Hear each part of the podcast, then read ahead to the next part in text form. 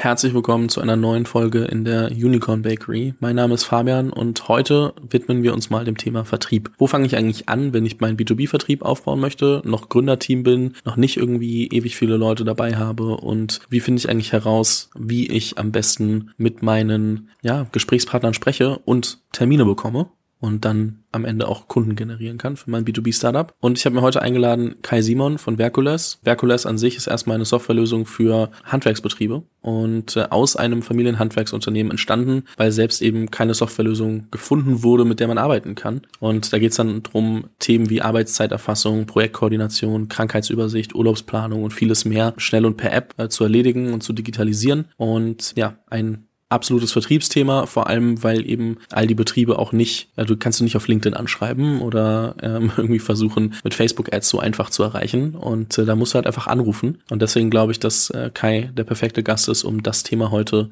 mal durchzusprechen. Bevor wir direkt ins Thema Vertrieb einsteigen, erstmal herzlich willkommen im Podcast, Kai. Schön, dass du hier bist. Hi Fabian, besten Dank für die Einladung, freut mich. Habe ich irgendwas Falsches gesagt oder habe ich Verkules halbwegs gut beschrieben? Fast besser als ich am Anfang. Also am Anfang war es immer schwierig, wenn Leute mich gefragt haben, was was wir überhaupt machen. Und dafür, dass wir uns erst so kurz kennen, war es eigentlich eine perfekte Einleitung. Eure neue Webseite hat geholfen, bin ich ehrlich. Das war dann relativ simpel, sich da alle Infos rauszuziehen. Lass mal ganz kurz drüber sprechen, wie du eigentlich zu Verkules gekommen bist, wie das alles entstanden ist. Also vielleicht kannst du da ja mal zwei, drei Sätze als Hintergrundinformation verlieren, weil es ja jetzt aus einem Familienhandwerksunternehmen entstanden ist. Du jetzt nicht ähm, irgendwie einfach zur Familie gehörst und deswegen, sondern das ist ja schon ein bisschen anders entstanden, sage ich jetzt mal. Ja, es gibt eine ganz lustige Geschichte dahinter. Also Verkules ist eigentlich vor fünf Jahren entstanden. Damals hat es noch keinen Namen. Ich bin lange in der Handwerksbranche aufgewachsen. Mein Vater war schon Fliesenleger. Mein Bruder hat seinen Bauingenieur gemacht und hat dann ein großes Fliesenunternehmen aufgebaut. Ja, und so ist man dann halt da reingerutscht. Früher mit auf der Baustelle gewesen als kleines Kind und dann irgendwann mit 16 ins Büro. Und man hatte ja immer so, oder was auf Baustellen oft gesagt wird, dass im Büro eher Geld verloren geht und dass die eh nichts arbeiten. Ich glaube, das ist insgesamt so eine Sache, die man immer gerne denkt. Und dann ist man irgendwann mal von der Baustelle ins Büro gekommen und hat erstmal gemerkt, wie viel Zeug die eigentlich an einem Tag machen müssen, was richtig schwierig ist, aber was sich eigentlich jede Woche oder jeden Monat wiederholt. Das ist, wie du schon gesagt hast, Projektkoordinierung, Abrechnungsthemen, Stundenzettelerfassung. Und wir wollten damals eigentlich eine Software dafür einführen, weil wir gemerkt haben, der Umsatz ist sehr gewachsen, aber der Gewinn ist relativ gleich geblieben. Was natürlich eine bescheidene Rechnung ist, wenn man das mal nur aus der BWL-Sicht sieht. Und haben uns damals über 40 Softwareanbieter angeschaut für Handwerker und haben einfach nichts Passendes gefunden. Entweder war es viel zu teuer oder es war, hatte null Handwerksbezug. Und da haben wir uns entschieden, dann eine eigene Software zu entwickeln, die eigentlich gar nicht für andere erstmal da sein sollte.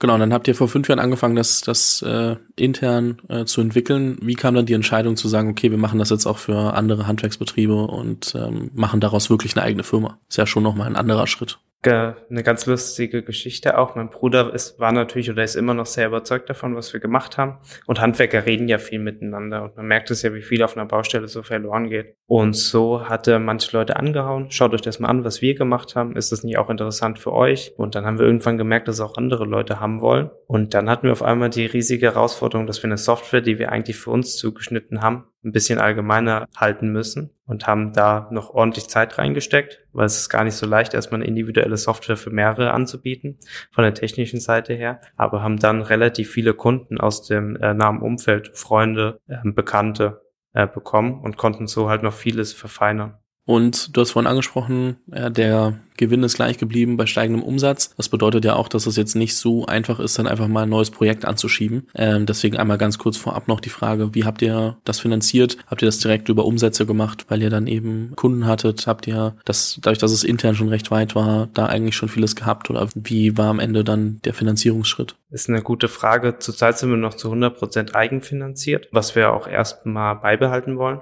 Das ging halt dadurch, dass wir es erstmal aus dem eigenen Bedarf raus entwickelt haben, wirklich sehr schlank und uns dann aus eigenen Umsätzen finanzieren konnten. Ähm, wir streben zurzeit eine Fremdkapitalfinanzierung an, die jetzt Anfang Mai kommen wird. Aber wir sind noch nicht bereit für externe Investoren, weil wir das von unserer Firmenkultur erstmal längst möglich aufschieben wollen oder insgesamt vermeiden wollen. Je nachdem, irgendwann kann man es nicht vermeiden, wenn man viel Geld für Marketing braucht. Aber bis die Bereiche stehen, wollen wir es erstmal sein lassen. Um das ganz kurz einmal für andere auch, auch zu übersetzen. Fremdkapital sind meistens äh, Kredite, Förderungen, Zuschüsse, während Investoren Gelder als Eigenkapital zählen. Also das, das habe ich zum Beispiel auch lange falsch gemacht, bis dann irgendwann mal nett darauf hingewiesen wurde, dass ich das bitte äh, in einem Podcast so nicht sagen sollte, weil es sonst zur Verwirrung kommt von, von Daniel von Flixbus.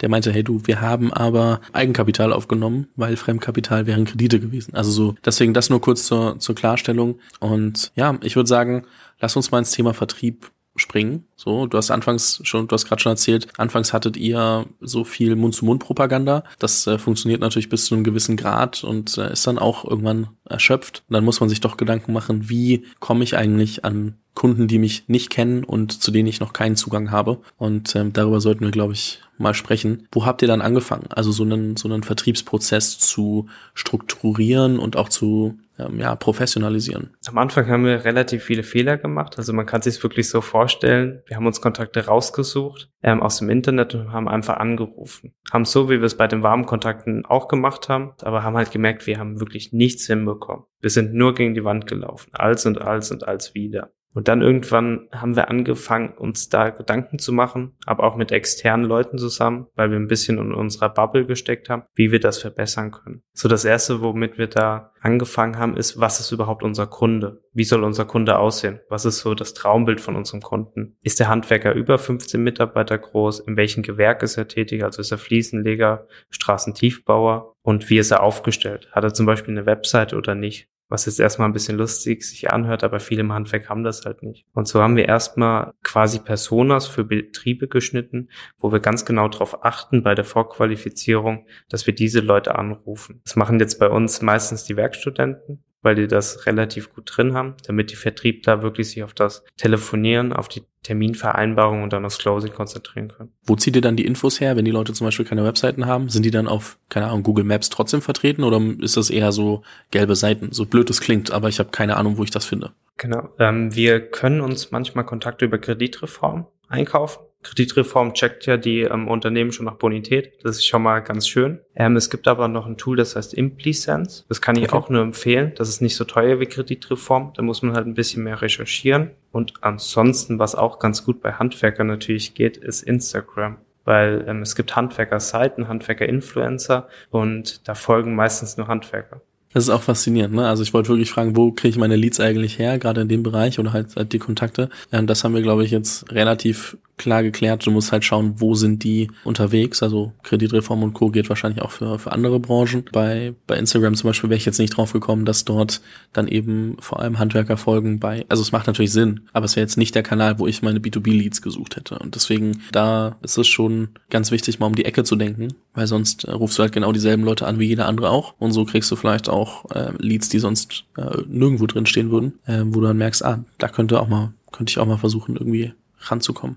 Welche Gedanken muss ich mir machen, bevor ich überhaupt den Hörer abhebe und, und irgendwo anrufe? Also, du hast gesagt, Vorqualifizierung, so was ist eigentlich der Kunde? Welche Art von Kunden wollen wir wirklich? Und was muss ich noch wissen? Ist es das ist wichtig, dass ich die Vorqualifizierung habe und dann kann ich direkt anrufen oder sollte ich vorher schon noch ein paar Dinge durchdenken? Definitiv. Ich beschreibe es einfach mal, wie wir es am Anfang gemacht haben, was ich auch definitiv nicht mehr empfehlen würde. Beim Beispiel von Softwarevertrieb. Wir haben angerufen, wir haben gesagt, was wir für eine tolle Lösung haben, dass das was löst. Dann wurde aufgelegt. Es hat keiner Lust auf eine neue Software, das ist Stress für die, sie wissen es nicht. Digitalisierung ist eher so ein Thema am Handwerk, da hat keiner Lust drauf. Wir haben uns ein ganz klares Skript ausgedacht und wir haben für jedes Gewerk Mehrwerte aus unserer Software.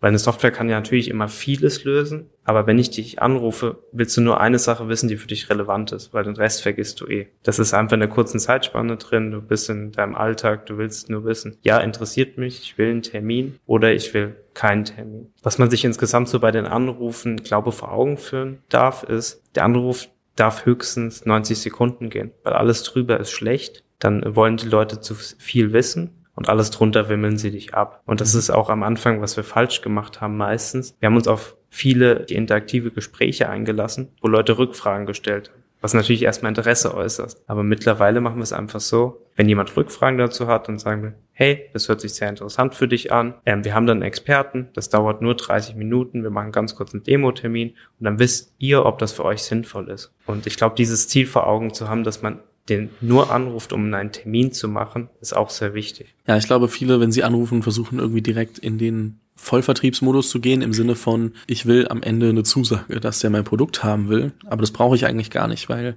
ich brauche ja eben, wie wir schon gesagt haben, eher die Vorqualifizierung, kann ich mit dem nochmal sprechen oder nicht. Also kriege ich einen Termin und äh, kann dann in meinem Funnel, in meinem Sales-Prozess weitergehen. Und ja, ich ziehe mal eine Frage vor. Wie viele Anrufe braucht ihr, um einen Termin zu machen und wie viele Termine, um vielleicht auch äh, dann Verkauf zu machen? Also wie, wie kann ich mir das eigentlich vorstellen? Früher haben wir viele Telefonate gebraucht. Mittlerweile brauchen wir circa 15 Telefonate für einen Termin. Das geht relativ gut und von den 15 Telefonaten, also zu dem Termin, wir können circa 40 bis 50 Prozent closen, weil wir halt mhm. aber auch eine genaue Vorqualifizierung haben. Wenn der Kunde schon in dem Gespräch nicht auf uns anspringt, dann wissen wir schon, dass es eher ähm, nicht so warm ist, nicht so heiß. Und wenn aber der Kunde perfekt zu uns passt, dadurch, dass wir alles vorqualifiziert haben, dann muss der Termin halt geclosed werden. Da muss da ein Feuerwerk abgebrannt werden. Aber das geht eigentlich ganz gut. Das heißt aber auch, man muss, glaube ich, auch lernen, dass man nicht jedem alles verkaufen will und verkaufen kann und jeden überreden möchte, sondern auch ganz ehrlich, wenn ich das Gefühl habe, der will das gerade nicht, dann fange ich nicht an, den zu überreden, sondern hakt es für mich ab und sage, ich rufe den nächsten an. Genau, das ist so eine kleine Bedarfsanalyse. Das ist auch das, was wir am Anfang gemerkt haben. Viele Startups wollen ja Pilotprojekte machen. Die sagen dann immer, hey, das können wir noch für euch anpassen. Wäre es nicht hier nett? Wir brauchen hier Feedback. Das ist auch alles richtig so. Aber ich habe irgendwann auch bei den Demo-Calls gemerkt, als ich einfach mal gesagt habe, hey, das machen wir nicht, das ist nicht unsere Stärke. Da hatten wir positiveres Feedback, weil die Leute halt einfach gesagt haben, gut, das macht ihr nicht, dann muss ich mir dafür noch was anderes suchen, aber das, was ihr macht, könnt ihr, dann wissen die wenigstens, wo sie dran sind. Also auch quasi eine Meinung haben und, und selbst sein Produkt verteidigen und, und vertreten, aber jetzt nicht verbiegen, um den Kunden zu gewinnen. Genau. Haben wir alles, was ich brauche, bevor ich, also kann ich jetzt mit dem Status, den wir jetzt besprochen haben, den Hörer abheben und anrufen oder muss, haben wir noch was vergessen, worüber ich mir Gedanken machen sollte? Hm, man muss sich halt Gedanken machen, wo, was man überhaupt redet. Wir haben am Anfang sehr viel über Lösungen geredet. Ich würde dich jetzt anrufen, hey Fabi, wir haben da eine Softwarelösung für dich, die spart dir viel Zeit und Geld und das geht so und so. Das funktioniert aber bei Software meistens nicht. Und unser Telefonskript zurzeit ist nur auf das Problem ausgelegt. Wir versuchen nur, dir Fragen zu stellen, damit du selber sagst oder realisierst, dass du ein Problem hast, wie du jetzt arbeitest. Weil ohne dass wir das Problem am Telefon rausbekommen, bekommen wir keinen Termin. Ähm, und dadurch ist unsere ähm, Terminrate halt extrem hochgegangen, weil das Skript, was wir mal gerne durchspielen können, ist so aufgebaut, dass man immer Schleifen dreht und du entweder irgendwann sagst, nein, wir haben schon alles, oder du sagst, oh, da sollten wir eventuell mal gucken. Und da müssen wir natürlich da reinstechen. Können wir auf jeden Fall gleich mal, gleich mal durchspielen. Ach so, eine Sache, ich würde noch mal ganz kurz zu den Leadlisten und der Vorqualifizierung zurückkommen. Und zwar, du hast gesagt, okay, ihr zum Teil kauft euch die Leads ein, zum Teil ist es Research. Und äh, es ist auch Research, wenn es eingekaufte Leads sind, um zu gucken, passen die wirklich zu uns. Das heißt, da habt ihr für euch Kriterien festgelegt, die ihr durchschaut. Das ist noch Recherche, die gemacht wird, bevor das erste Mal telefoniert wird, oder? Und dann ruft ihr nur die an, die da reinfallen. Oder rufen da auch Leute an, um die Infos überhaupt zu kriegen. Ähm, das machen wir alles vorab. Also ein Kriterium ist ganz klar, der Handwerker soll eine Webseite haben, weil sonst müssen wir nicht anrufen. Ähm, und es ist auch viel von der Geschäftsform abhängig. Wenn es ein kleines Unternehmen ist, musst du auch nicht anrufen. GmbH, GmbH und KKG ist immer ähm, sehr gut. Das machen meistens dann unsere Werkstudenten, damit der Vertriebler wirklich am Tag seine 50 Telefonate, seine 50 Kontakte offen hat und die strukturiert ab, durchgehen kann. Weil wenn der wieder dann anfangen muss zu suchen, dann geht viel zu viel Zeit verloren. Okay, das heißt, äh, abstrahiert gesagt, ich muss mir als Gründerteam, aber auch wenn ich jetzt einen Vertrieb aufbaue, Gedanken machen, was muss ich über, also eben, was sind die, die Kriterien für die Vorqualifizierung. Dann qualifiziere ich die eben vor durch zum Beispiel, haben die eine Website, sind die eine GmbH und KKG GmbH, ähm, sind die groß genug? Und äh, dann packe ich die in die wirklich aktive Anrufliste, so Leadliste für den Vertriebler. Der ruft an und äh, nur mit denen wird dann drüber gesprochen, ob äh, Termine gemacht, also versucht Termine zu machen. Und äh, wenn mir da jemand sagt, hey, kein Bedarf, dann versuche ich nicht den zu überreden, sondern widme mich dem, dem nächsten potenziellen Kunden, weil ich sonst meine Zeit verschwende. Ja, schon. Es kommt immer darauf an, wie dieses kein Bedarf geäußert wird. Wenn er einfach direkt sagt, nein, nein, nein, irgendwelche Ausreden kommen und du merkst es schon am Telefon, dann machen wir es immer so, dass wir das aufschreiben und einen anderen Vertriebler zum Beispiel in zwei Wochen nochmal anrufen lassen. Weil die Leute erinnern sich eh nicht an dich und meistens ist es einfach eine schlechte Situation, wenn du sie erreichst. Und je nachdem im Handwerk, welche Geschäftsführer da rangehen, du merkst es schon an deren Einstellung, lasse ich es auch gerne manchmal weibliche Vertrieblerinnen dann anrufen. Weil eine weibliche Stimme macht auch einen Unterschied, weil manchmal mögen Leute schon nicht die Stimmfarbe. Wobei ich mir wahrscheinlich auch vorstellen kann, dass ich nicht so oft direkt beim Geschäftsführer oder der Geschäftsführerin rauskomme. Wahrscheinlich sind wir hier sehr oft bei Geschäftsführer, aber äh, sondern oft wahrscheinlich auch im Sekretariat. Ja, aber da gibt's ein paar ganz kleine Tricks, wie du die Sekretärin überzeugen kannst, dass du den Geschäftsführer kennst. Dann äh, lass uns das doch mal ausprobieren. Und ich spiele jetzt Sekretär, nicht Sekretärin, weil so krass kann ich meine Stimme auch nicht verstellen. Aber ähm, dann nehmen wir mal den äh, Fliesenlegerbetrieb Tausch. Und äh, da spiele ich jetzt äh, Sekretariat. Und dann gucken wir mal, wie du mich dazu kriegst, dass du durchgestellt werden möchtest. Dann würde ich sagen, ich rufe mal ganz gemütlich an. Ring, ring, ring. äh, äh, Sekretariat Fliesenlegerbetrieb Tausch, hallo? Mhm, hallo Herr Tausch, hier ist der Kai von Verkules. Ist der Günther gerade da? Ähm, mit, äh, mit wem darf ich denn verbinden? Also der Herr Tausch ist gerade gerade unterwegs, aber wer, worum geht's denn? Oh, das ist gar kein Problem. Ich schreibe gerade für den Fabian schnell eine Mail. Es geht um Bauvorhaben von euch. Ja, ist immer kacke, der beschwert sich eh wieder, wenn ich eine ewig lange Mail schreibe und ich habe mein anderes Handy im Auto vergessen. Ähm, wie erreiche ich den denn am besten? Wahrscheinlich unter seiner aktuellen Handynummer, der Arbeitsnummer. Ähm, wenn Sie. Ähm, ist das noch die 0172? Äh, nee, das ist eine, eine 0175. Okay, das irgendwie, dann habe ich noch die andere. Das ist natürlich schlecht. Zur Not mache ich die Mail fertig, aber können Sie mir die Nummer kurz sagen? Ich äh, tue jetzt mal so, als ob ich die Nummer durchgeben würde, aber lass uns das überspringen, weil wenn ich mir jetzt eine Nummer ausdenke, dann, dann überlege ich, was wäre wirklich eine schöne Nummer. Ähm, aber ich glaube, man hat gesehen, dass, ähm, also selbst ich so mir dachte, okay, ähm, einfach sehr, sehr viel Selbstbewusstsein, sehr viel so keine Fragen aufkommen lassen, ob man überhaupt die Person kennt, sondern ähm, wirklich einfach volle Kanne aktiv das so spielen, als ob man sich kennt, oder? Ja, das definitiv. Manchmal kommt man auch nicht durch, aber eigentlich sollte man immer so tun. Und was halt immer zieht, keiner von uns mag lange Mails. Das kann man immer pauschal sagen. Ich muss eine lange Mail schreiben, das will keiner gerne lesen. Das ist natürlich richtig. Wie geht ihr vor, also von, von eurem Skript her, wenn ihr dann beim Geschäftsführer landet? Also ich meine, ähm, ob ich jetzt durchstelle oder ob du die Handynummer bekommst, aber was ist dann so das Erste, was du dem sagst? Weil den kennst du ja am Ende dann doch nicht. Sagst du dann, ja, ich habe die Nummer vom, vom Sekretariat bekommen oder wie gehst du da dann vor? Ich rufe einfach ganz normal an. Dann sage ich, hey Herr Tausch, ich war eben auf Ihrer Webseite. Vielleicht kennen Sie Verkulis, vielleicht noch nicht, ist aber auch gar kein Problem. Ich habe eine ganz kurze Frage und dann sehen wir, ob das für Sie sinnvoll ist. Ist das okay? Und dann äh, höre ich mir, sag mal, noch zwei Sätze dazu an und dann weißt du schon, ob ich, ob ich dabei bin. Ja, genau. Du, Im Idealfall immer eine ganz kurze Frage, wenn das für Sie, also nicht für uns, sondern für Sie sinnvoll ist. Da würde jeder natürlich sagen, worum geht's? Ja. Okay, alles klar. Ähm, ich habe gesehen, Sie sind Gartenlandschaftsbauer. Ähm, wie macht ihr das zurzeit mit der Stundenzettelerfassung? Ist das noch händisch und analog? Oder schon digital und automatisiert. Dann kommt immer so eine Aussage, ja, wir haben dafür schon was, aber das funktioniert alles schon so, wie es ist, brauchen wir nicht. Dann braucht man halt einen gewissen Pain-Verstärker. Also macht es analog. Dann wird er ein bisschen sich eingeschüchtert fühlen, aber er wird schon so ein bisschen das Problem erkennen. Dann sagt er, ja, aber eigentlich kann alles so bleiben, wie es ist. Dann kommt immer so das, ja, das kennen wir von vielen Kunden, ist ja immer so ein bisschen was. Ähm, Digitalisierung ist unsexy. Viele Leute denken, weil es schon immer so läuft, muss man das nicht machen, aber da geht einfach viel zu viel Zeit und Geld drauf. Und wie wäre es für Sie, wenn es dafür eine ganz einfache Lösung gibt? Grundsätzlich äh, nicht verkehrt, hätte ich Interesse. Genau, dann würde ich vorschlagen, machen wir, es dauert nur 30 Minuten. Wir checken alles, ob das für Sie sinnvoll ist und danach können wir weiterreden. Das heißt dann einfach auch wirklich in einen, einen Demo-Call zu gehen und, und das noch einmal wirklich an, an dem Beispiel dann durchzuführen. Das heißt, du, mal, du markierst dir, okay, alleine so zum Beispiel digitale Lohn, äh, Stundenzettel ist, also Stundenabrechnung ist, ist ein spannendes Thema. Das heißt, da wird dann in der Demo auch der, der Fokus drauf gelegt und so geht das dann durch oder wie nutzt ihr auch die Infos, die ihr dann rauskriegt? Wir dokumentieren alle Infos, aber in der Demo gibt's noch eine separate Bedarfsanalyse, weil du als Kunde du weißt nicht, was wir alles anbieten. Du bist auf ein Problem in Anführungszeichen reingefallen. Aber es ist ja, der Kunde weiß ja gar nicht, was er will. Es ist ein Handwerker, der macht das schon immer so. Aber woher soll er wissen, dass er vielleicht mehr Zeit sparen kann, wenn er es anders macht? Und deswegen fragen wir ihn immer, wir haben neun fixe Fragen, dass wir einmal verstehen, wie der Betrieb aktuell arbeitet, wie sie das mit der Zeiterfassung machen, wie sie das mit der Nachkalkulation machen. Das geht aber jetzt zu sehr ins Detail. Und am Ende, bevor wir in die Demo wirklich reinspringen, in die Software, ziehen wir ein Fazit dann würde ich ganz klar zu dir sagen, hey Fabi, du bist in dem Bereich schon richtig gut aufgestellt in deinem Betrieb. Aber was noch nicht so gut läuft, ist das und das und da müssen wir rangehen, weil da viel zu viel Zeit und Geld verloren geht. Das macht, äh, das macht Sinn. Woran seid ihr anfangs am häufigsten gescheitert? Also nur um da auch mal so ein bisschen Fehlervermeidung nochmal aufzugreifen. Was sind Dinge, die ich nicht machen sollte, wenn ich jemanden anrufe? Wir sind relativ an allem gescheitert am Anfang. Die einfachste Lösung ist, nicht von Lösung zu reden.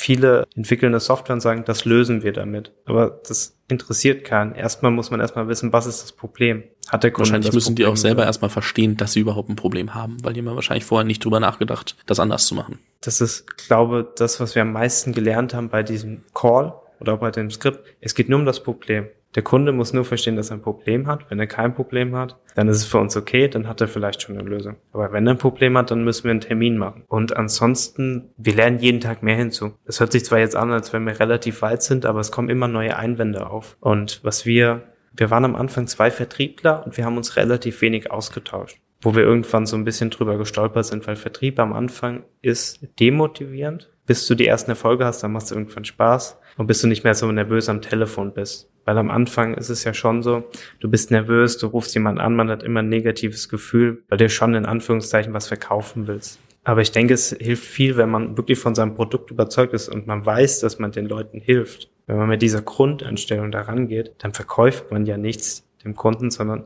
man will ihm eigentlich helfen.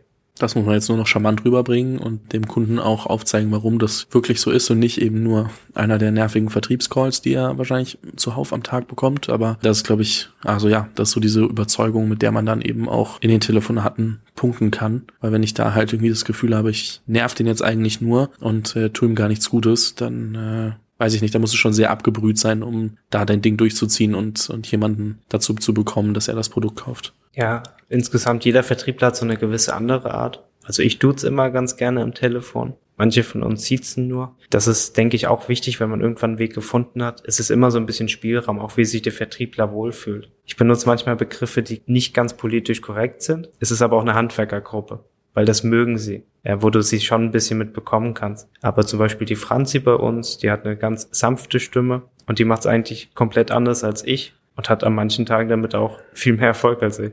Du machst immer noch Vertrieb? Ich mache das immer noch gerne. Also ich block mir dafür am Tag drei Stunden. Vertrieb hängt ja mit allem zusammen. Wenn du dein Produkt am Telefon nicht erklären kannst, kannst du kein Marketing machen.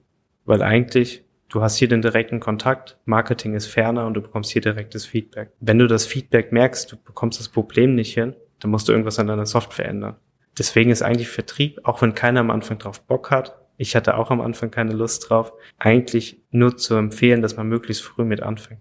Finde ich eine spannende Aussage zu sagen, hey, ähm, Vertrieb ist halt, also wenn du das nicht hinkriegst und nicht in Kürze eben sagen kannst, was du machst, dann kannst du es auch nicht anderweitig vermarkten, ist 100% so. Ich meine, deswegen, ich sag mal, wo Startups das oft merken, ist, wenn sie quasi Pitch-Decks bauen, um Investoren zu überzeugen und dann merken, sie können nicht erklären, wo ihr, wo ihr Problem liegt, weil sie es vorher immer nur über Performance-Marketing oder ähnliches dargestellt haben, aber nicht in einem Satz runterbringen oder wenn sie eine Website bauen. Aber es ist natürlich nochmal klarer, wenn du das dann ähm, wirklich am Kunden testen musst und so, du kriegst halt nicht mit, warum Leute von deiner Website abspringen, ähm, aber warum jemand auflegt, äh, das äh, kannst du halt eben einfacher testen, einfacher machen, hast dann eins zu eins Feedback und ja, deswegen, ich finde es, äh, also deswegen sollten, glaube ich, viele Startups viel früher den Fokus auf Vertrieb legen. Natürlich jetzt nicht, wenn ich ein Kons also Konsumentenprodukt mache und das, ja, keine Ahnung, keinen Sinn ergibt, dafür jemanden einzeln anzurufen, vor allem, weil man, glaube ich, Konsumenten auch nach deutschem Recht gar nicht einfach anrufen darf.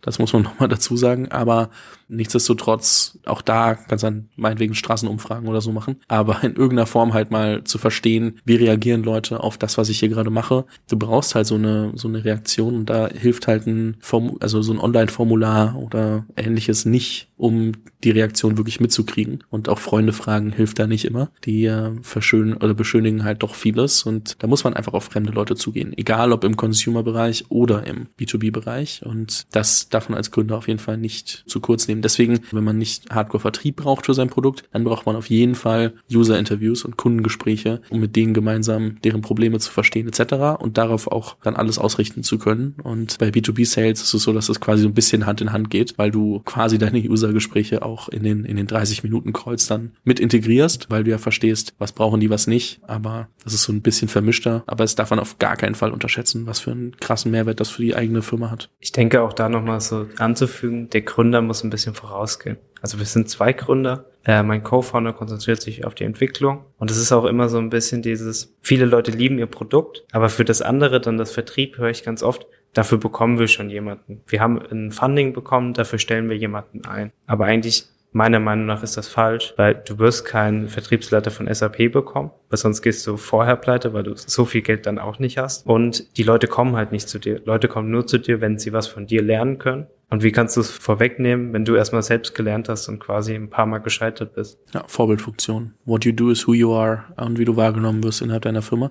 Sehr gutes Buch für allgemein Unternehmenskultur, weil das, was du sagst, trifft nicht nur auf Vertrieb zu, sondern eben auf alles als Gründer. What you do is who you are von Ben Horowitz. So da, wenn du am Ende nur, nur rumsitzt und denkst, ah, Vertrieb brauchen wir nicht, dann denken das halt viele der anderen, also viele der Mitarbeiter auch. Und die, die Vertrieb machen, haben relativ schnell keine Lust mehr, weil sie das Gefühl haben, dass es nicht zur Unternehmens-DNA gehört. Und äh, das wird sich auch in den Zahlen und der Performance widerspiegeln. Und deswegen auf jeden Fall ein, ein sehr, sehr valider Punkt, über den jeder und äh, jede mal nachdenken muss. Ich kann an der Stelle, glaube auch mal meinem Bruder so ein bisschen danken. Mein Bruder ist, ist das ja vom Handwerksunternehmen gewöhnt. Der hat mir damals mal gesagt, er ist am Anfang jeden Tag aufgestanden und hat sich gefragt, wie er Geld verdient. Ich glaube, das ist bei Startups, bei manchen, wenn sie erstmal einen Investor gefunden haben, nicht der erste Gedanke. Sie lieben ihr Produkt, sie können hier viel machen, aber dass man irgendwie dieser grundsätzliche Gedanke kommt, wie verdiene ich jetzt Geld? Wie verdiene ich morgen mein Geld? Oder welche neuen Ideen kommen mir, dass ich grundsätzlich einfach Geld reinbekomme? Auf jeden Fall. Also das Geschäftsmodell ist auch normalerweise auch für Investoren sehr wichtiger Punkt, aber manchmal wird da so ein bisschen drüber hinweggeschaut. Muss man sich, muss man sich auch Gedanken machen und auf jeden Fall, auf jeden Fall mitnehmen. Eine Frage hatte ich gerade noch im Kopf und jetzt muss ich in meinem Kopf wühlen, weil ich die währenddessen, während des Punktes gerade verloren habe. Ach so, hast du das Gefühl, wir haben rund um den ich weiß, es ist nur der erste Teil, ist noch lange nicht, wie strukturiere ich den äh, Prozess dann, wenn ich noch mehr Leute einstelle und alles, so, aber das, wenn wir das jetzt versuchen, eine Folge zu packen, dann wird es, glaube ich, zu viel. Man muss erstmal mit den Basics anfangen. Aber glaubst du, für die Basics haben wir alles besprochen oder fehlt deiner Meinung nach noch was, was bei euch unersetzlich ist und äh, was wir auf jeden Fall anderen noch mitgeben müssen? Ganz klare Regel. Wie sieht der Tagesablauf eines Vertrieblers aus? Wann treffen wir uns? Wann tauschen wir uns zu Einwänden zum Beispiel aus? Wir treffen uns jeden Morgen um acht und gucken, was am letzten Tag gut lief, welche neuen Einwände aufkamen, wie können wir damit in Zukunft umgehen. Weil man hat nicht immer an, äh, am Telefon die perfekte Antwort parat, aber man kann zusammen überlegen, was eine gute Antwort ist oder was vielleicht keine Antwort ist, sondern einfach eine Folgefrage zu stellen. Und da ist halt einfach ein Austausch wichtig, aber auch das Abfeiern. Wenn jemand einen Termin gemacht hat, dann ist es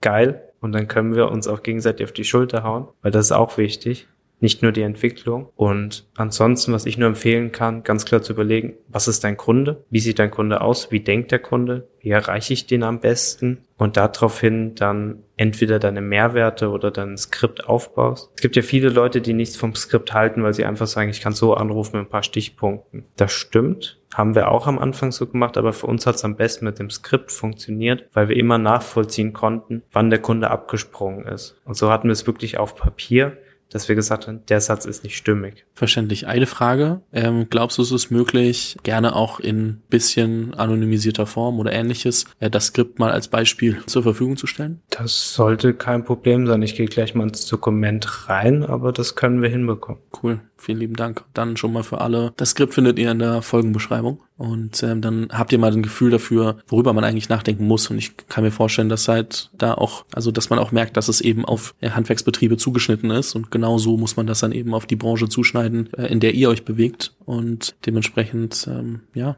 ich glaube, damit von meiner Seite aus erstmal, äh, glaube ich, so der erste Step wirklich in, in B2B-Vertrieb gemacht. Ich glaube, man muss sich da schon noch über ein paar andere Themen unterhalten. So, das ist noch lange nicht das Ende der Fahnenstange, weil irgendwie, ja, man muss auch als, als Vertriebsteam dann wachsen und den Vertrieb skalieren können.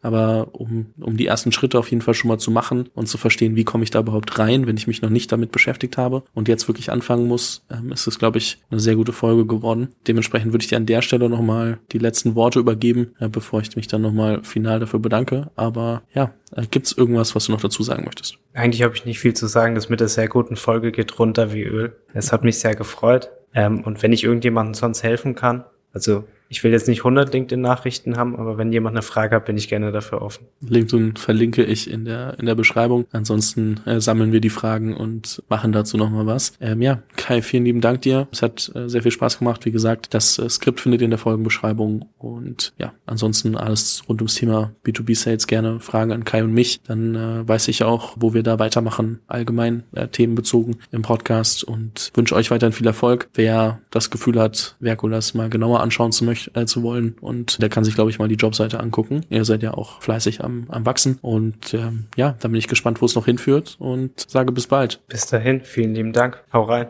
Vielen Dank fürs Zuhören. Falls dir diese Folge gefallen hat, dann musst du auf jeden Fall mal den Unicorn Bakery WhatsApp Newsletter auschecken. Dort bekommst du ein bis zweimal die Woche von mir äh, entweder eine persönliche Sprachnotiz oder eine Content-Empfehlung, Blogpost, Video etc. für Dinge, die du als Gründer unbedingt wissen, lesen, hören musst. Am einfachsten ist es, du klickst auf den Link in der Beschreibung und meldest dich an. Ansonsten kannst du auch auf jungthemapodcast.com slash newsletter gehen.